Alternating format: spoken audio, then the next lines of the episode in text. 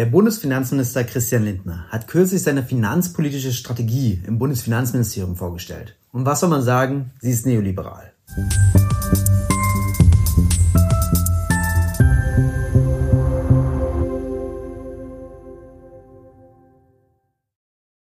Und damit hallo und herzlich willkommen zu den Wirtschaftsfragen. Mein Name ist Lukas Scholle und heute sehen wir uns an, wie Christian Lindner diese Strategie in einer Pressekonferenz vorgestellt hat. Genau genommen sehen wir uns einen kleinen Teil an, wo er die politischen Implikationen der finanzpolitischen Strategie näher erläutert. Zur Unterstützung hat sich Lindner für diese Pressekonferenz seinen neoliberalen Chefvolkswirten Lars Feld als Unterstützung geholt.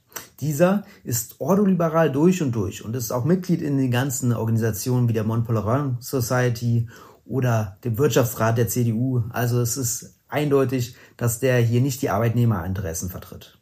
Dieser Lars Feld hat vor dem Statement von Lindner die makroökonomischen Rahmenbedingungen etwas einsortiert. Allerdings war das auch schon etwas krude, aber darum soll es jetzt gar nicht gehen. Wir gucken uns an, was Lindners politische Implikationen daraus sind. Was ist seine finanzpolitische Strategie? Eine Sache, die er direkt am Anfang der Pressekonferenz noch sagte, ist besonders. Er sagte, dass das kein Papier für den Kabinettstisch ist. Das bedeutet, es wird nicht politisch mit den Koalitionspartnern abgestimmt. Das ist besonders kritisch, weil wir hier gleich einige Positionen, die aus dem FDP-Wahlprogramm stammen könnten, sehen werden. Aber sehen wir mal rein. Ökonomischen Analyse, die Sie ja in der Strategieschrift ja auch noch etwas äh, ausführlicher sehen, haben wir an einer Strategie gearbeitet. Im Zentrum der Strategie steht äh, der Leitgedanke, wir müssen das Wachstum stärken und wir müssen inflationäre Impulse äh, verhindern. Deutschland braucht daher eine Haushalts- und eine Finanzpolitik, die unter dem Eindruck kurzfristiger Krisen und der großen mittel- und langfristigen Herausforderungen effizient, vorausschauend und gestaltend agiert. Klingt erstmal gar nicht so schlimm. Was er damit aber gleich meinen wird, äh, ich glaube, da wird es schlimm. Wir werden mal sehen. Effizient bedeutet äh, für uns, dass die Finanzpolitik Ausgaben konsequent äh, priorisiert und durch regelmäßig. Priorisiert bedeutet schon erstmal Kürzungsdruck und dann quasi, was etwas nicht priorisiert ist, das kann ja dann wegfallen. Evaluation fortlaufend auf ihre gesamtwirtschaftliche gewissermaßen Rendite prüft. Hm. Also auf die gesamtwirtschaftliche Rendite, äh, den Sozialstaat vielleicht auch zu überprüfen schwierig. Äh, vor allem, wenn man da die Rendite natürlich, äh, kann man ja Maßstäbe ansetzen, die wahrscheinlich eher nicht der sozialen Rendite entsprechen. Und wenn man das tun würde, dann äh, findet man da wahrscheinlich einiges aus Christian Lindners äh, Blickwinkel, was auf jeden Fall nicht prioritär ist. Und wenn das dann gekürzt wird, schwierig. Ähm, also erster Punkt Effizienz. Mal gucken, wie es weitergeht. Schauend bedeutet angesichts der globalen Herausforderungen so bald wie möglich vom Krisenmodus in die äh, Normalität zurückzukehren, um äh, Risikopuffer für mögliche zukünftige äh, krisenhafte Zuspitzungen aufzubauen und steigende Ausgabenbedarfe in unseren Sozialsystemen sowie ähm, angesichts eines veränderten äh, Zinsumfeldes beantworten zu können. Ähm, ja, vorausschauend, ich weiß nicht, wie, inwieweit man vorausschauen kann und die Krise beenden kann politisch.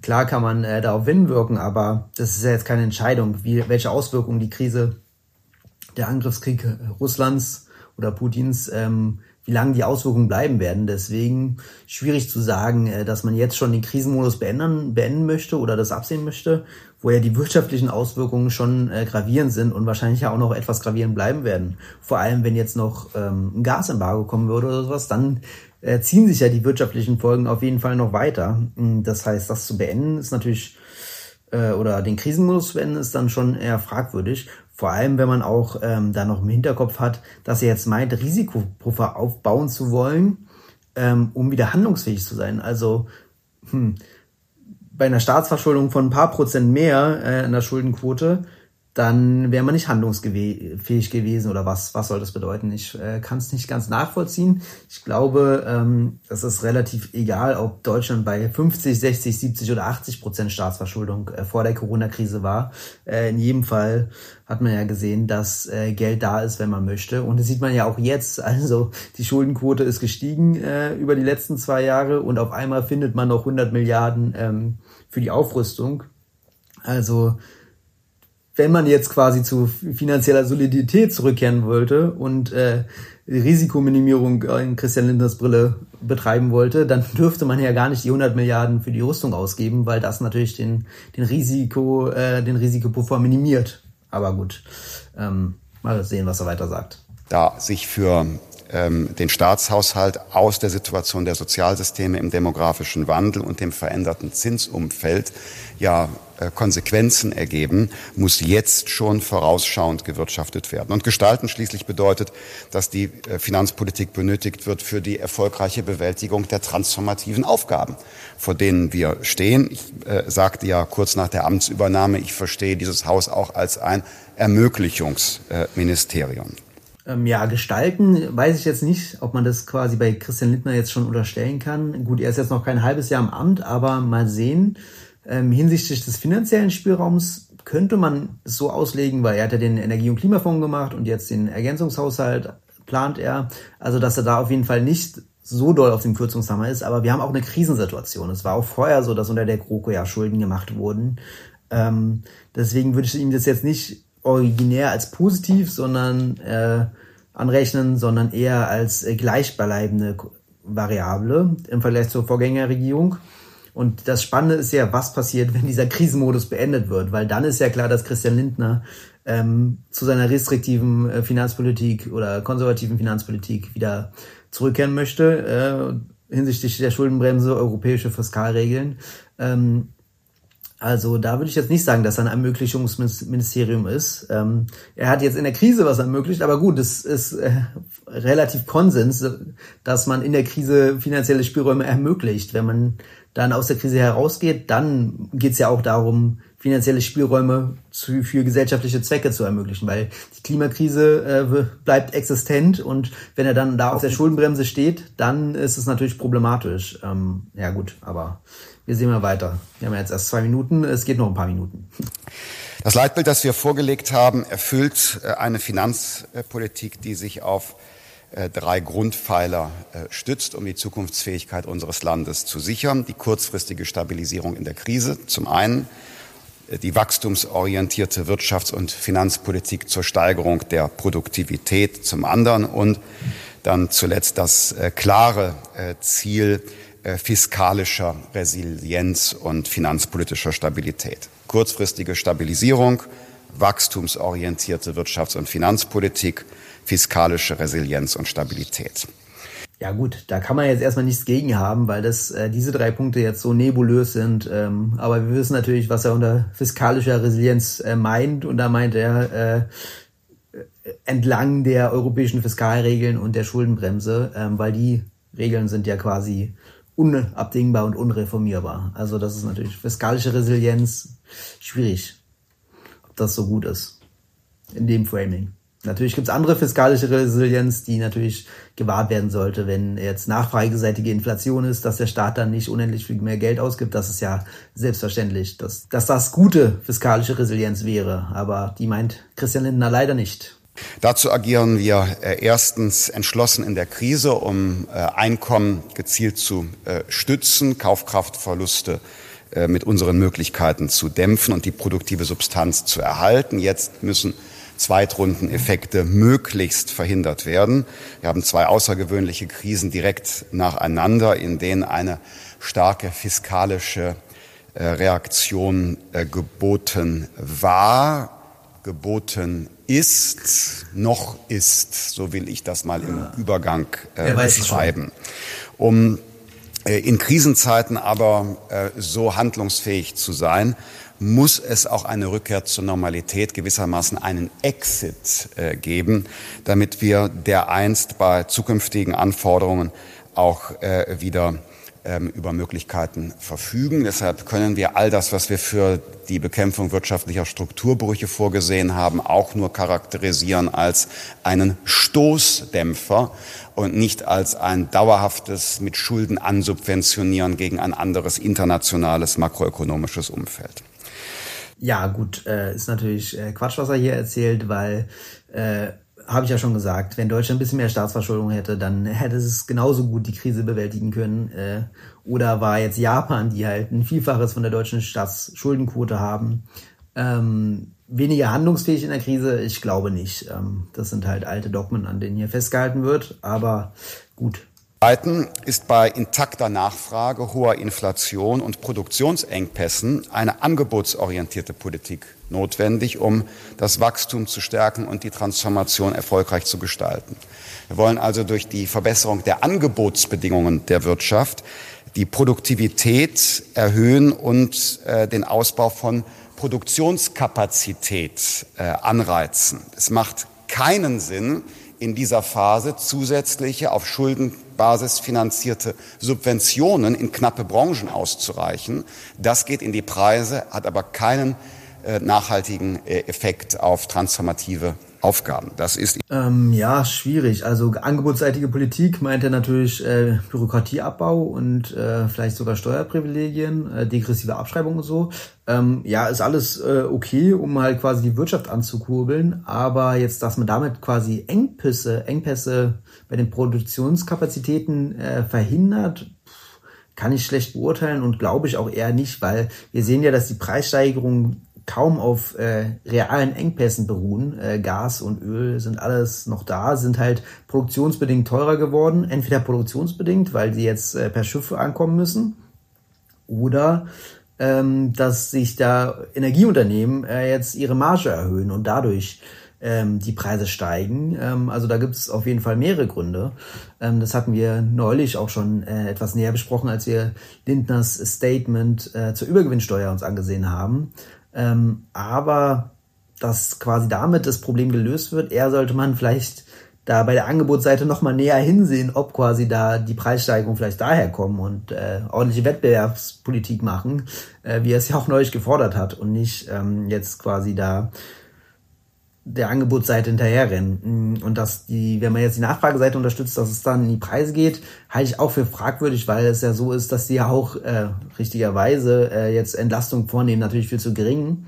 Ähm, aber es ist ja nicht so, dass äh, wenn jetzt quasi Leute eine Energiepreispauschale bekommen und dadurch mehr Energie kaufen, dass es dann die Preise treibt. Ähm, das ist ja eher nicht so der Fall. Leider, äh, wenn die die Energiepreispauschale ausgeben, dann profitieren natürlich auch davon die Konzerne, die sich ihre Marge erhöht haben. Also ähm, geht es dann nicht eher in die Preise, sondern eher in die Gewinne. Ähm, aber gut, das ist halt Christian Lindners äh, Ideologie, die hier spricht. Mal gucken, was er als dritten Punkt sagt. Insbesondere für die Aufstellung der Haushalte in den nächsten Jahren äh, bedeutsam.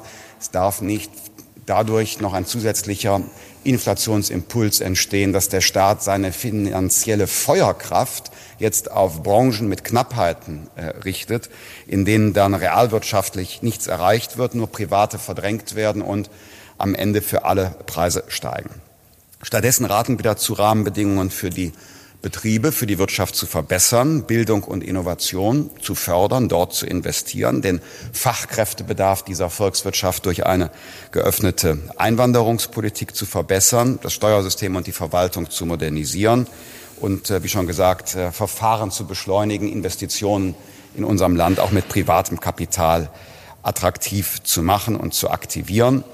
Ähm, dazu. Ja, ist schon sehr blumig, was er hier meint. Ähm, also der ist, also ist natürlich auch klug von ihm, dass er halt jetzt hier nicht mit irgendwelchen krassen Forderungen äh, vorprescht, die er am Kabinettstisch dann wirklich abstimmen müsste, sondern halt quasi so vage sein, äh, dass er damit durchkommt wahrscheinlich. Äh, passt unserer ähm, Vorstellung eines Belastungsmoratoriums. Mhm. Es ist jetzt nicht die Zeit, wenn man zurückkehren will zu angebotsseitigen Anreizen, zusätzliche Belastungen für die Bürgerinnen und Bürger beziehungsweise ah. für ähm, die investierende Wirtschaft zu definieren.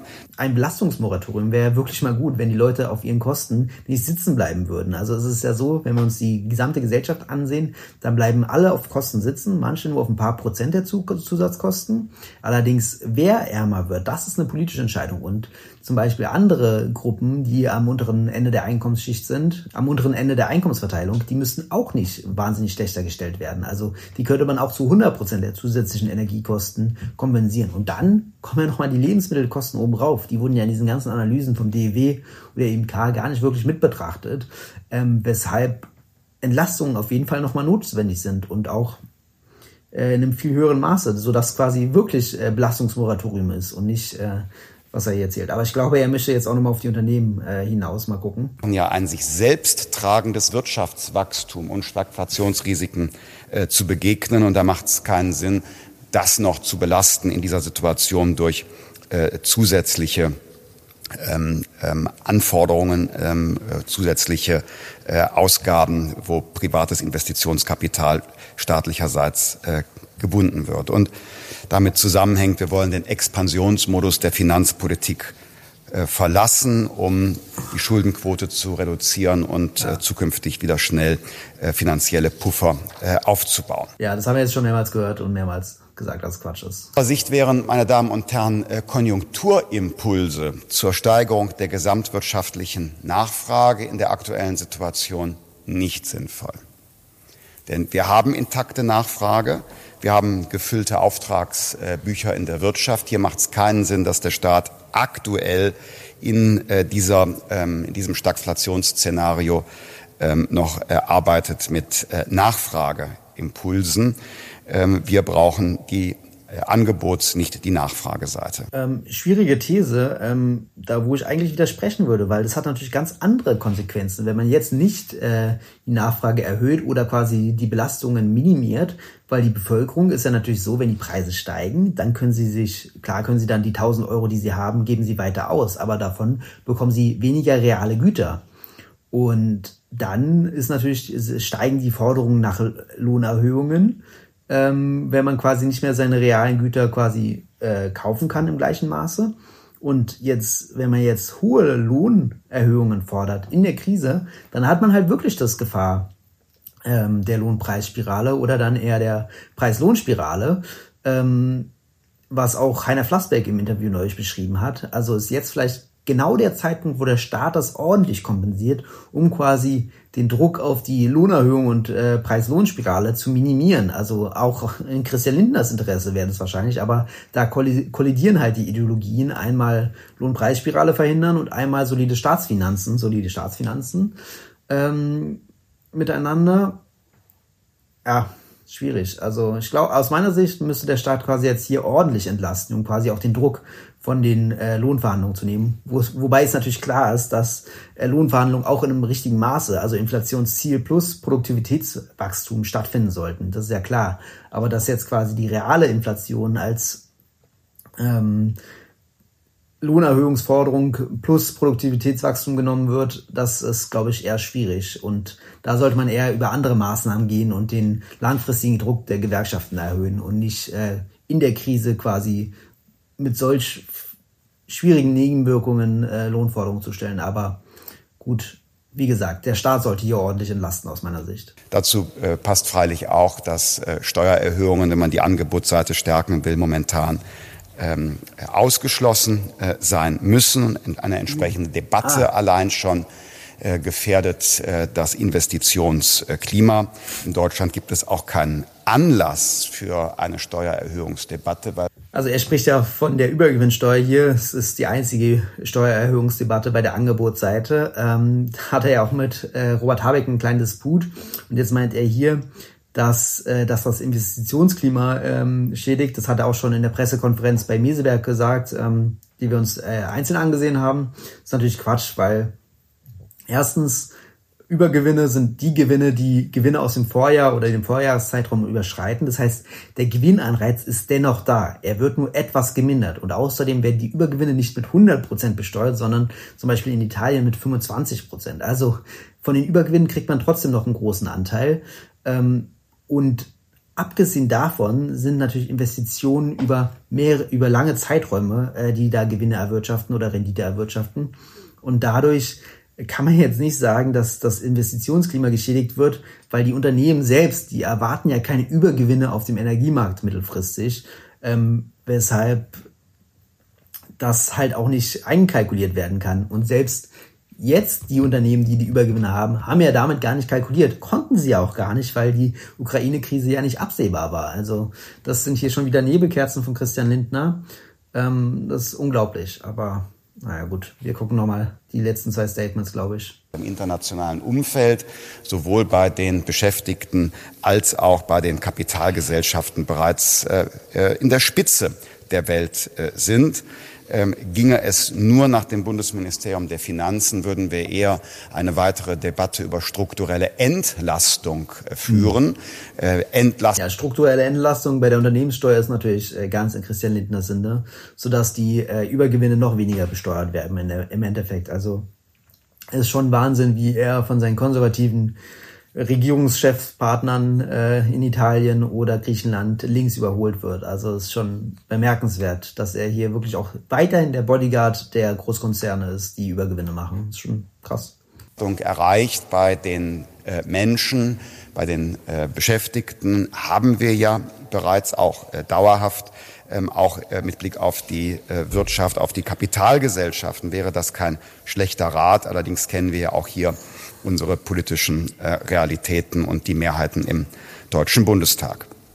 Also das äh, Ziel, das wir verfolgen, ist äh, Stabilität und Wachstum zu sichern bei den jetzt anstehenden Haushaltsberatungen 23, mittelfristige Finanzplanung bis 26, der Priorisierung der Vorhaben ähm, aus dem Koalitionsvertrag und aus dem Kabinett kennen Sie jetzt, was uns bei unseren Entscheidungen und Bewertungen leiten wird. Vielen Dank. Ja gut, äh, da bin ich ja froh, dass wir das jetzt kennen. Ähm, also da hätte man auch eigentlich nur ins FDP-Wahlprogramm gucken müssen und dann würde man es kennen. Ähm, zeigt eigentlich wieder, dass Christian Lindner seiner Meinung treu geblieben ist und jetzt wirklich nur in der Krise ähm, ein paar Schulden gemacht hat.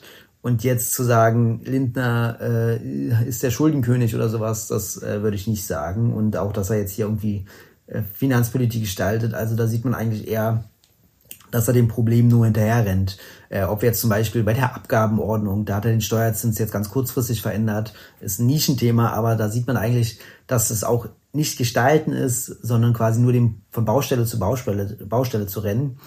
Ähm, oder auch bei den Entlastungen. Also da kann man jetzt nicht sagen, dass da irgendwie dauerhaft irgendwelche äh, Erleichterungen stattgefunden haben in hohem Maße. Klar gibt's die EEG-Umlage oder sowas, aber die Energiepreispauschale, das ist jetzt einmaliges Ding und äh, da kommt nicht viel mehr und mal gucken, wie die Preisentwicklung weitergeht. Also jetzt Christian Lindner ist auf jeden Fall weiterhin ähm, eher der Blockierer in der Bundesregierung, sieht man ja auch an der Übergewinnsteuer, dass er da nicht wirklich ähm, den Weg frei macht. Äh, gut, ich bin mal gespannt, ob diese finanzpolitische Strategie doch noch im Kabinett irgendwie Thema wird ähm, und ob man davon was erfährt, weil es sind ja jetzt hier schon einige Nebelkerzen, die er gezündet hat und auch natürlich die Ideologie, die äh, originär bei der FDP ist, ist ja klar.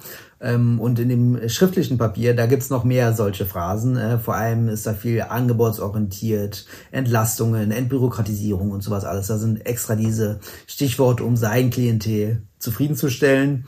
Das wirtschaftsliberale Klientel und dann halt irgendwie in den Umfragewerten oder der Beliebtheit wieder ein bisschen nach oben zu kommen. Ob er das schaffen wird, wird sich zeigen ähm, und auch, ob er quasi dann nochmal hier was nachlegt und was seine weiteren politischen Forderungen sind. Also Christian Lindner, den werde ich auf jeden Fall weiter beobachten, das ist ja ganz klar, ähm, weil er hier der Macher in der Finanzpolitik ist oder halt eher nicht der Macher. Aber gut, ähm, so ist es. Äh, ich hoffe, das hat euch gefallen, diese kleine äh, Reaction auf die finanzpolitische Strategie.